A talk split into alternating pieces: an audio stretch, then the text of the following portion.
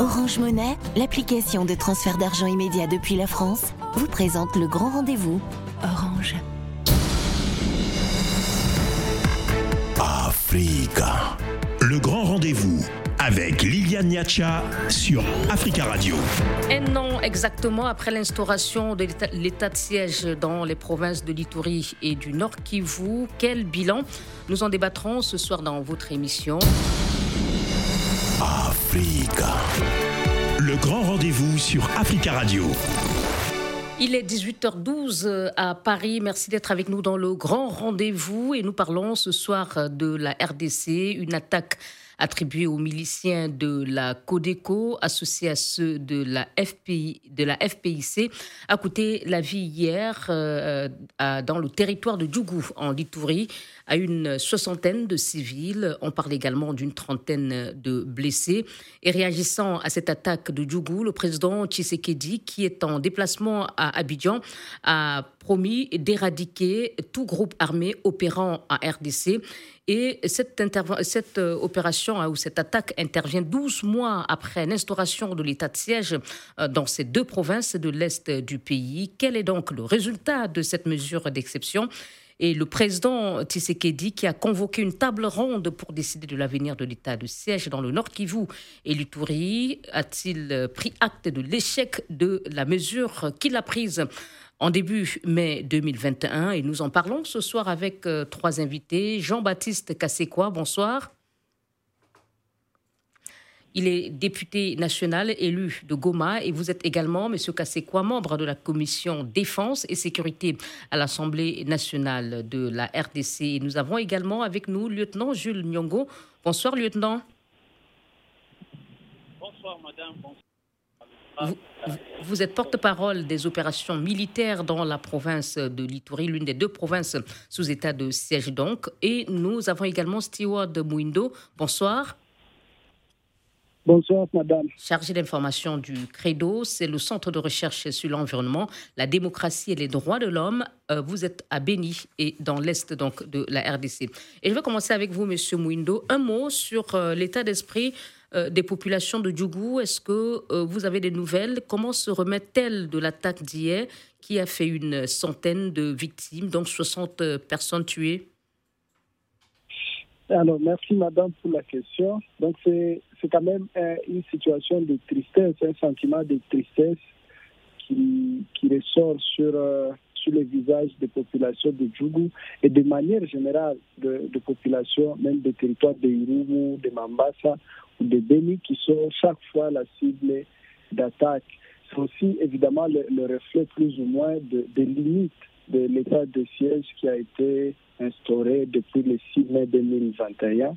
Et j'espère qu'on aura le temps d'y revenir tout au long de l'émission pour montrer à quel point c'est une mesure qui a, qui a fait preuve de beaucoup de limites et qui peut être euh, oui, on parlera de l'état de siège, c'est l'objet de l'émission, mais on souhaitait quand même comprendre hein, dans quel état d'esprit sont les, populations euh, de, cette partie de, la RDC. C'est, mais, lieutenant euh, Ngongo, est-ce que vous pouvez nous expliquer réellement ce qui s'est passé hier à Djougou? Comment une attaque pareille et aussi meurtrière a-t-elle pu se produire alors même que cette partie du pays est sous état de siège Lieutenant Gongo, vous m'entendez? Oui, je. Avant toute chose, euh, au nom du gouverneur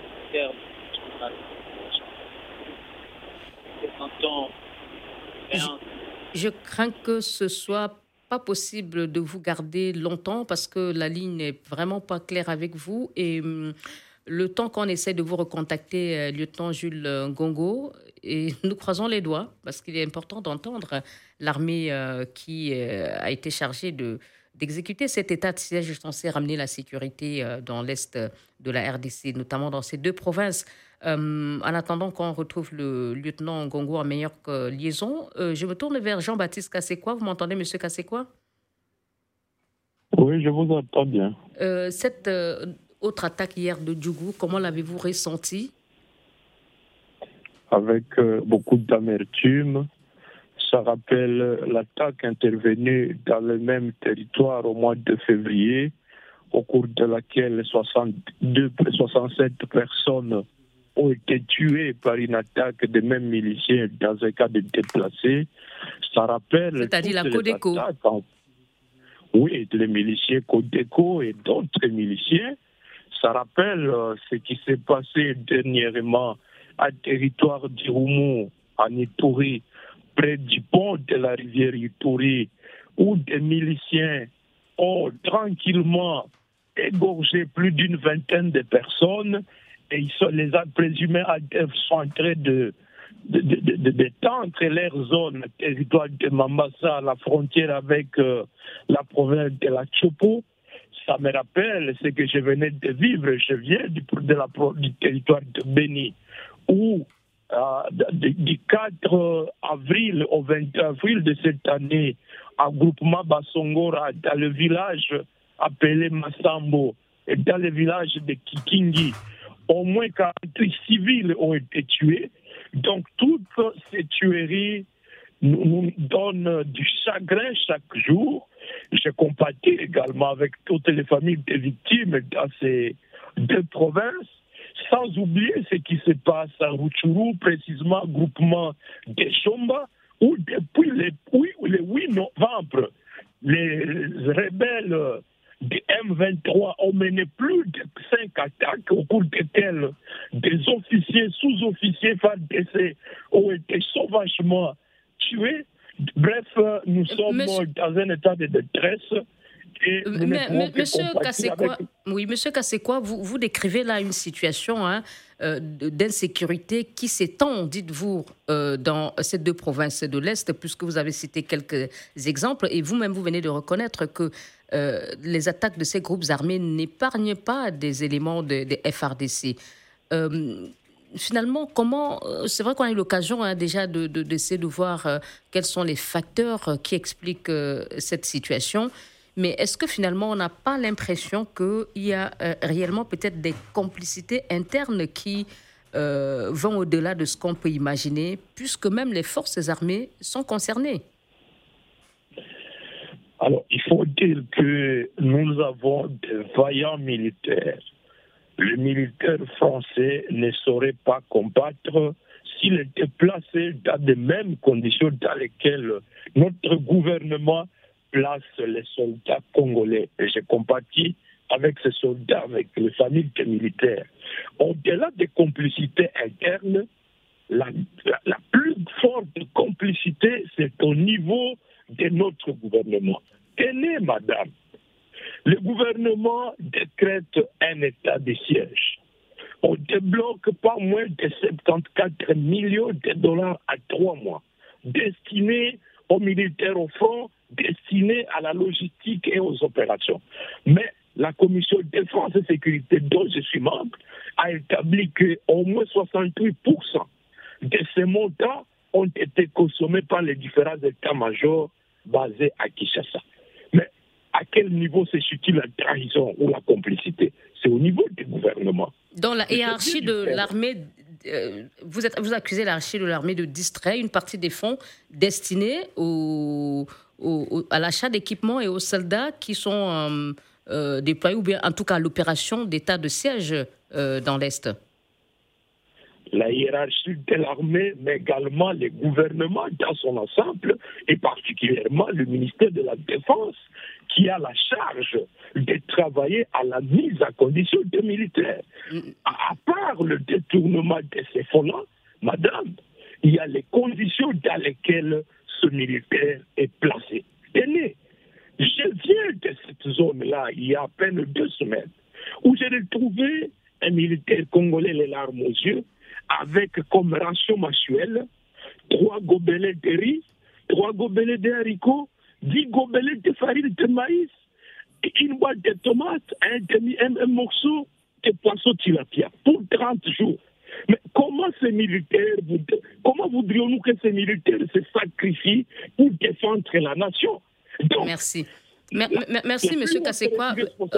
au niveau du gouvernement. Merci beaucoup, Monsieur Kassekwa. Et nous espérons vraiment ardemment pouvoir entendre en meilleures conditions le lieutenant Jules Ngongo qui pourrait nous donner hein, son avis sur tout ce que vous venez de, dire, Monsieur Kassekwa. Monsieur Mouindo, oui, il y a la remise en question ou bien même la remise en cause de, de, des hauts gradés de l'armée, le, qui distrairait, qui semble-t-il distraire une partie des fonds. Mais on, voit aussi que les groupes armés ont des objectifs précis, c'est-à-dire contrôler les mines, éloigner les populations civiles et les exploiter. Est-ce que, euh, au fond, il n'y a pas euh, une, euh, je veux dire, est-ce que les rapports de force sont les mêmes entre ces groupes armés, peut-être financés par, financés par des, multinationales ou bien des personnes auxquelles ils vendent les, les, les, les tirés de ces mines est-ce qu'ils n'en sont pas surarmés peut-être par rapport au FRDC Alors,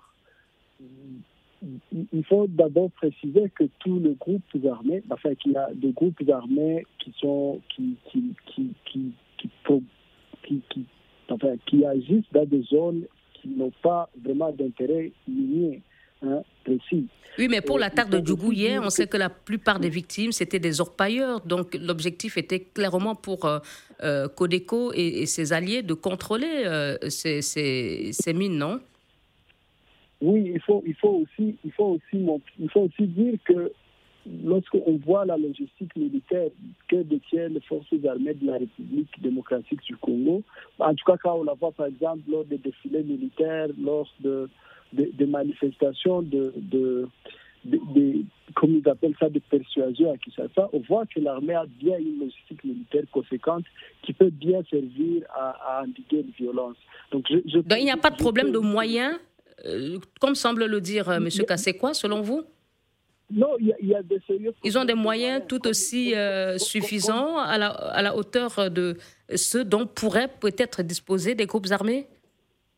Non, non, je, dis que les, forces armées n'ont pas les moyens nécessaires pour faire la guerre, mais que le, minimum qu'il y a déjà à Kinshasa n'est pas malheureusement affecté à ceux qui sont engagés sur terrain, auprès, dans les hostilités de manière pratique. Déjà, pas, seulement pour l'argent, comme il l'a montré, déjà que les, fonds débloqués sont détournés à partir de Kinshasa. Et qui dit Kinshasa, ça veut dire qu'une partie encore est détournée à Goma et l'infime partie arrive à, Beni. Et même sur le côté des moyens logistiques, parce qu'on sait qu'il y a des dépôts d'armement, malheureusement à Kinshasa, qui ne sortent que quand il y a des défilés, alors que la guerre, c'est ici où elle se passe, à l'est du pays. Et malheureusement, tous ces moyens ne sont pas affectés aux opérations militaires qui se passent ici. Donc je, pense qu'au même moment, il y, a, malheureusement le fait que les, groupes armés vivent de ces mines, c'est aussi parce qu'il y a des frontières qui sont poreuses et qui sont contrôlées par, les, par, par, le gouvernement congolais. Bref, au fond, au sommet de la, de la pyramide, de cette pyramide de, de violence, il y a toujours un agent du gouvernement, il y a toujours un responsable de l'armée, il y a toujours quelqu'un qui est attaché à l'État congolais, qui ne fait pas bien ce travail ou qui collabore avec ceux qui sont en train d'entretenir l'insécurité. Merci beaucoup. Euh, oui, terminez, Steward Mwindo, vos propos, et on marque la pause. Bref, je disais qu'il y, a toujours au sommet de la pyramide quelqu'un de l'État congolais qui ne fait pas bien son travail. Et je pense que c'est sur ça qu'il faut, qu'il faut insister. Le fisc est sur la sanction. Le problème avec, le, avec, notre gouvernement, avec nos autorités, c'est que on peut bien constater qu'il y a un fait anormal qui s'est passé, qu'il y a quelque chose de, totalement suspicieux qui s'est passé, mais on ne sanctionne personne malgré le fait qu'il y a des éléments probants qui prouvent qu'il y a qu'il y a un coupable quelque part. Merci beaucoup. Merci, M. Mouindo. On observe une pause avec l'espoir euh, d'entendre dans un instant le lieutenant Jules Ngongo, porte-parole des opérations militaires euh, dans la province de Litourie. Euh, sur donc euh, l'état de siège instauré il y a exactement un an dans deux provinces de cette partie de la République démocratique du Congo. À tout de suite. Africa. Le grand rendez-vous avec Liliane Niacha sur Africa Radio. RDC, un an après l'instauration de l'état de siège dans deux provinces de l'Est du pays, le carnage se poursuit. Se poursuit. Quelle issue? Et nous en débattons ce soir avec euh, trois invités. Stewart Mouindo, chargé d'information du Credo. Jean-Baptiste Kassekwa, député national élu de Goma et membre de la commission défense et sécurité à l'Assemblée nationale de la RDC, et lieutenant Jules Ngongo, porte-parole des opérations militaires dans la province de Litouri, et que nous allons essayer d'entendre avec l'espoir que la communication soit meilleure. Lieutenant, vous m'entendez? Je vous écoute, madame. Voilà. Euh, avant euh, la pause tout à l'heure, euh, malheureusement, vous avez, on n'avait pas pu vous avoir pour la première partie. En tout cas, M. Kassekwa a déclaré qu'il y a réellement un problème de moyens, euh, dont disposerait, de faibles moyens dont disposerait l'armée pour lutter contre des, groupes rebelles dans l'est de la RDC. Il a notamment parlé de rations alimentaires. un militaire recevrait trois gobelets de riz, une boîte de tomates, ainsi de suite, comme ration alimentaire pour 30 jours et qu'une partie des ressources destinées euh, à l'armée dans l'est de la RDC seraient détournées par des hauts gradés de, euh, à Kinshasa, d'où les résultats aujourd'hui qu'on a sur le terrain, l'échec, je suppose que vous l'admettez, de l'état de siège euh, instauré depuis un an.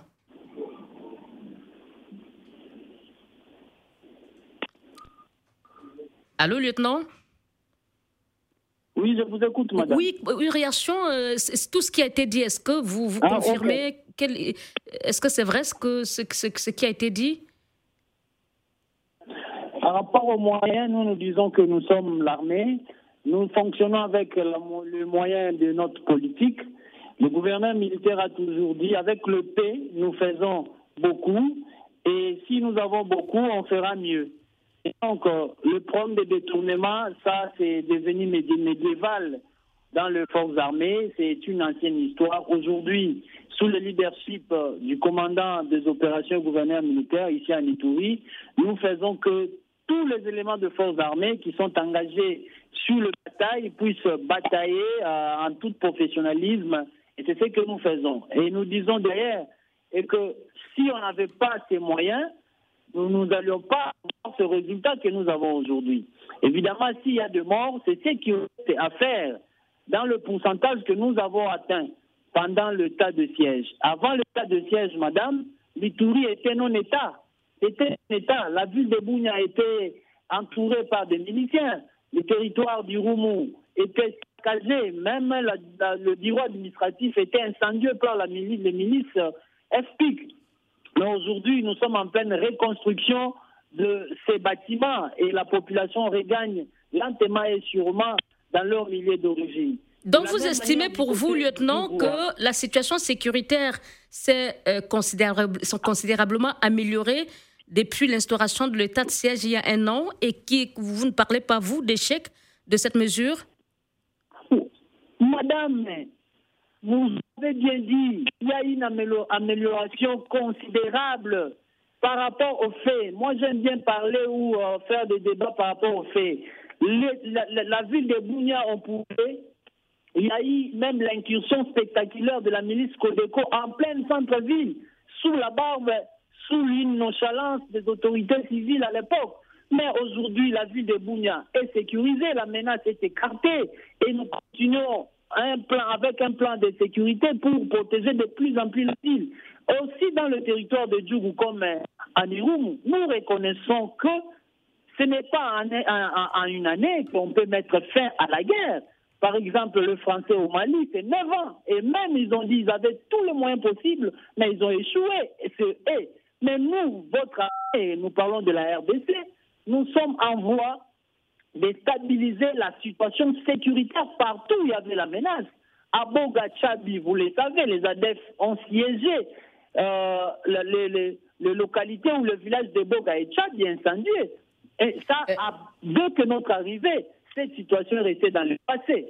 Au regard de ce résultat élogé, au regard de l'effet final recherché, dans tel coin, dans tel territoire, où aujourd'hui nous avons la réouverture de la RN 27 totalement sécurisé, même s'il y a des petites choses. Nous disons, le temps qui nous a été attribué, le moyen qui nous a été donné, le soutien de notre population jusqu'ici, qui n'est pas à 100%, il faut le reconnaître, parce que lorsqu'il déjà il y a, il y a la méfiance avec certaines personnes ou de certaines personnes, vous allez comprendre que l'armée il fait un grand travail, mais il reste beaucoup à faire, surtout avec les ADEF du côté euh, euh, Commanda, Irumu du côté ouest du Commanda.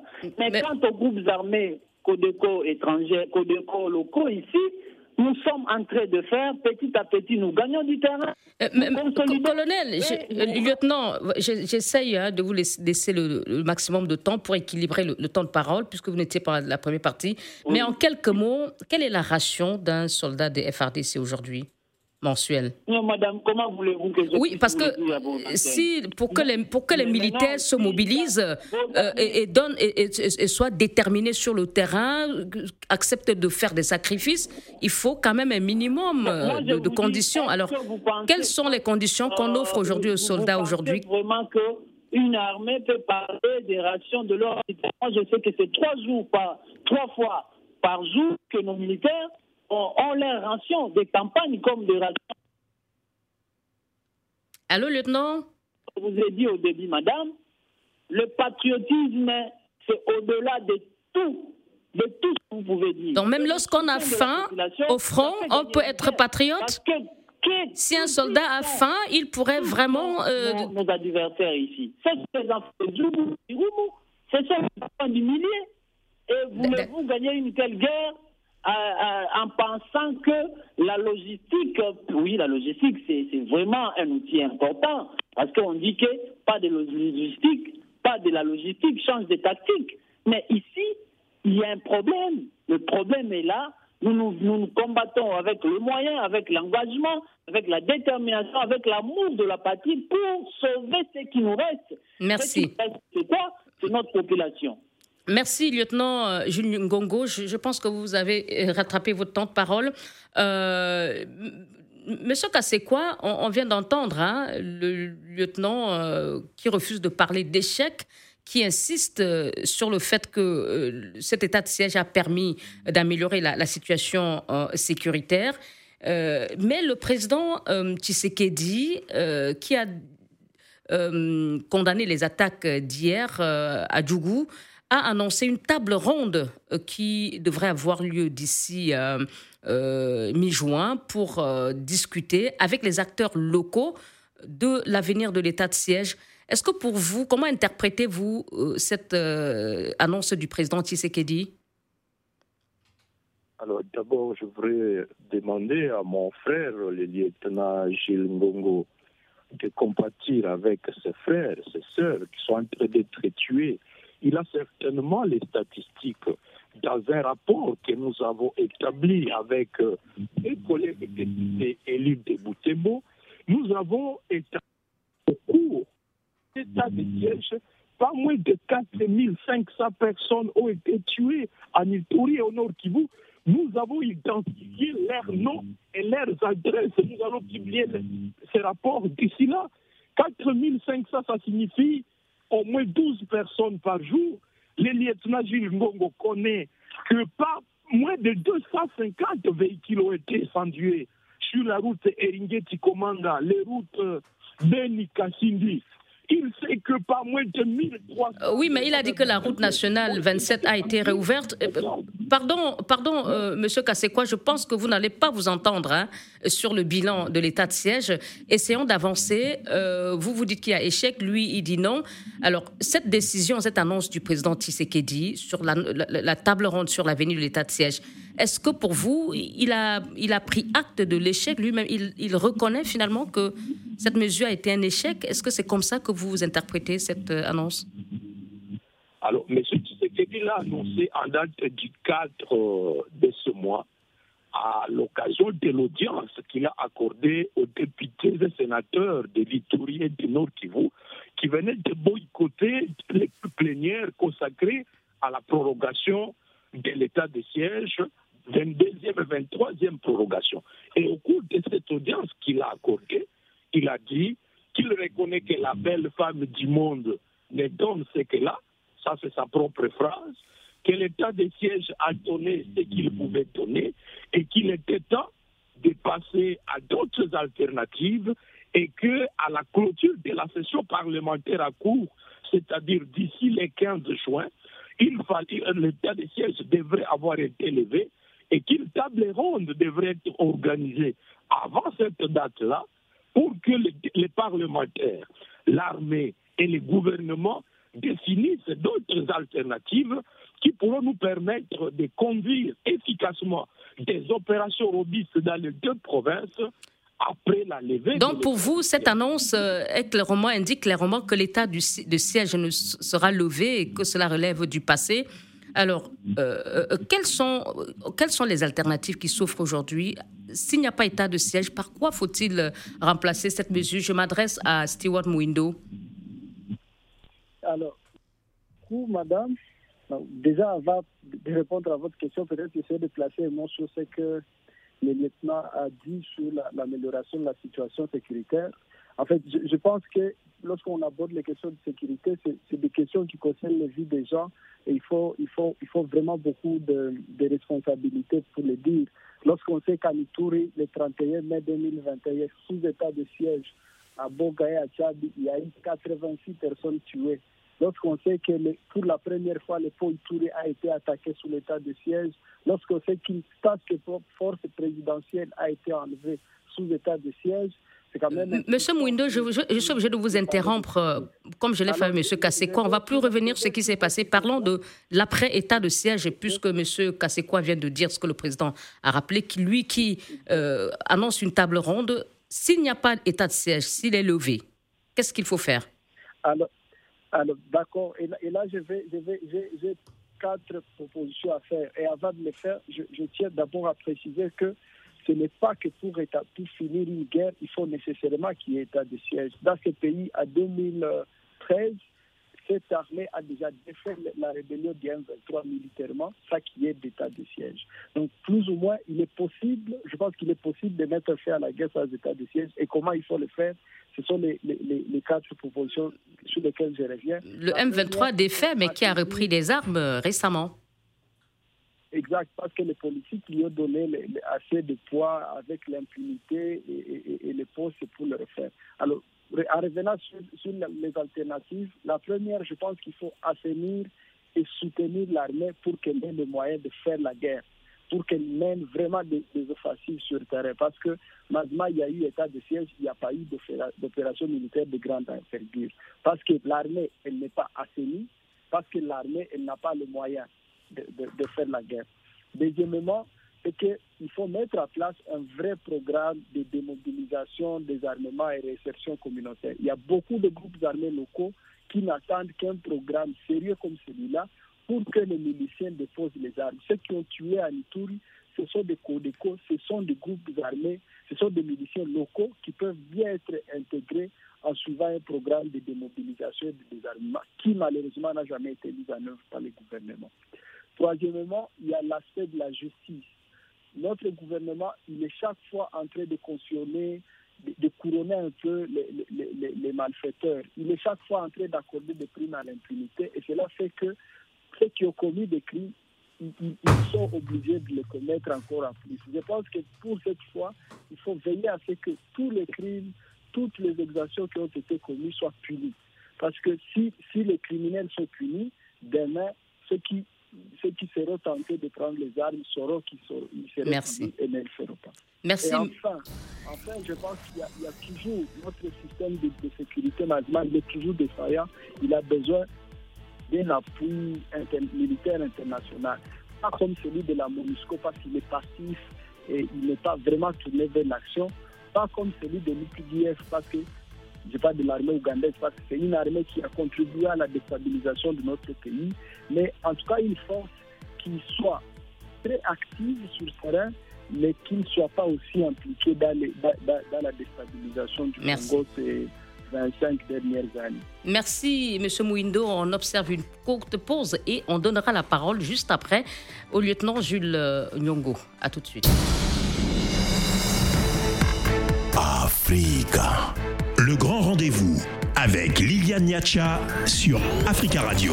12 mois après l'instauration de l'état de siège dans deux provinces de l'Est de la RDC, quel est le résultat de cette mesure d'exception et la convocation par le président Tshisekedi d'une table ronde pour décider de l'avenir de cette mesure? Euh, signifie-t-il un aveu d'échec euh, Et nous en parlons ce soir avec trois invités. Jean-Baptiste Kassekwa, député national élu de Goma et membre de la commission défense et sécurité à l'Assemblée nationale. Stewart Mouindo, chargé d'information au Credo, c'est le centre de recherche sur l'environnement, la démocratie et les droits de l'homme à Béni dans l'Est, et lieutenant Jules Ngongo, porte-parole des opérations militaires dans la province de l'Itourie. Euh, que nous allons entendre à présent. Euh, lieutenant, euh, que pensez-vous de la fin probable de l'état de siège dans les deux provinces de l'Est, l'Itourie et le Nord Kivu? Est-ce que vous pensez que c'est une bonne décision Parce qu'il semblerait bien que le président de la République l'envisagerait? Madame, nous ne sommes pas des politiciens, nous sommes apolitiques, vous le savez bien. Et le gouverneur militaire nous a toujours dit qu'il reste militaire et il répond qu'aux ordres. Aujourd'hui, à la minute, ça, de la même manière, le président de la République et commandant suprême, il avait jugé. Et nous, nous allons dire juste à vos ordres et on, va, nous nous accrochons pas à, cela, mais nous nous accrochons aux résultats parce que le travail que nous, nous avons bâti pendant 365 jours, c'est un travail du sacrifice parce que des fois les autres pensent que ils parlent de l'échec et ça, c'est leur opinion, mais sur le terrain, par exemple. Mais en même temps, si le président envisage, euh, annonce une table ronde et qu'on envisage clairement euh, la levée de cet état de siège, est-ce que pour vous, euh, cela ne sonne pas comme une reconnaissance par le président de la République lui-même que cette mesure a été un échec? Madame, Madame, est-ce que vous savez ce qu'on appelle l'approche globale? Là, vous ne le savez pas. C'est ça, en fait. Bien sûr que non, je ne suis pas spécialiste de défense. Euh, évidemment, évidemment, laissez-moi vous expliquer que l'approche globale dans les opérations et, on fait appel à plusieurs euh, domaines pour qu'on arrive à la, à, la fin. Comment, comment s'il y avait l'état de siège? Pourquoi, Vous savez pourquoi le programme de DDRCS c'est pour accompagner ces opérations. Mais si déjà aujourd'hui nous disons, parce que nous, chez nous, il y a eu des rendus, vous le savez, Madame de Baniboucha, des Codeco, des, des, milices FPIC, parce qu'ils devraient être accompagnés avec euh, l'état de siège. Parce que c'est ça l'approche globale. Si la sensibilisation, le pourparler, comme c'était à, à Nairobi, la fin, si l'effet final recherché, c'est faire taire les armes, restaurer l'autorité de l'État et passer au développement, je pense que la politique générale de mon pays aura atteint cet, aura atteint cet effet final recherché que nous recherchons avec les armes. Vous savez, euh. la guerre, on ne la gagne pas seulement avec les armes, madame. Mais lieutenant, enfin, ce que je veux dire, c'est que si l'état de siège avait été efficace, on n'envisagerait pas de le lever. Mais en tout cas, pour terminer, parce que le temps, il vous reste une minute euh, sur votre temps, euh, lieutenant, euh, de quoi a besoin aujourd'hui cruellement? Quels sont les besoins majeurs et essentiels, urgents de, des FRDC pour pouvoir euh, améliorer la lutte contre des groupes armés qu'elle n'a pas réussi, que les FRDC n'ont pas réussi à, éteindre, même avec l'appui des forces ougandaises? Nous sommes au niveau tactique et opérationnel. L'honorable Jean-Baptiste, il est dans la commission défense et il, sait, il peut connaître beaucoup qui, doivent être renforcés au sein de forces armées, au sein de, nos unités, mais déjà pour euh, pallier à tous ces problèmes sécuritaires, le chef d'état-major général, euh, à travers euh, toutes nos forces, nous avons eu des renforts. Et voilà, ces renforts font un grand travail au niveau du territoire du Roumou comme du territoire de Djougou avec les unités de Gendre, avec le bataillon canine effectivement, c'est ça. Nous sommes en train petit à petit monter en puissance pour pallier à ces problèmes, non seulement en Itourie, mais regarder la République, et elle est grande et nous devons euh, avoir des de, dispositifs sécuritaires anticipatifs pour arriver à mettre fin à toutes ces barbaries de ces groupes armés, mais aussi l'acceptation, le patriotisme de la population, d'éviter toute manipulation. Je vous dis, madame, il n'y a pas une guerre ici en soi. Pourquoi je le dis? Parce que ceux qui détiennent les armes, ce sont nos enfants. ici, chez nous, en Ituri, on parle des Kiana, des bateaux Toyetu, Kiana et Mungini, et voilà tout ça. Nous devons aussi arriver à... Certains, sont en train, certains sont en train d'être formés pour euh, des métiers civils. Euh, merci, lieutenant. Malheureusement, le temps nous manque. Oui, madame, je voulais ajouter une chose, c'est-à-dire nous devons arriver à désarmer le cœur des uns des autres et la paix viendra tout de suite et maintenant. Merci. Monsieur quoi en une minute, vraiment, votre mot de conclusion. Comment le président de la République peut-il lever l'état de siège et sans mécontenter l'armée qui a été chargée de lutter contre ces groupes armés dans, dans ces deux provinces de l'Est? Non, ce qui, ce qui me contente, l'armée, politique du gouvernement, qui bloque les moyens destinés à l'armée, qui ne fait pas de l'armée de sécurité la priorité des priorités. L'état de siège était décrété pour 30 jours. La Constitution dit que même pour des périodes exceptionnelles où il y a vacances à la présidence ou dissolution de l'Assemblée, le régime d'exception ne peut pas dépasser 120 jours, même en cas de force majeure.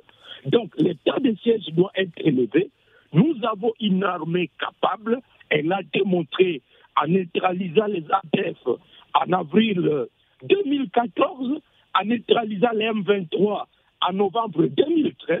Nous allons plutôt accentuer la pression sur le gouvernement, mais également interpeller M. Tshisekedi à assumer pleinement ses responsabilités.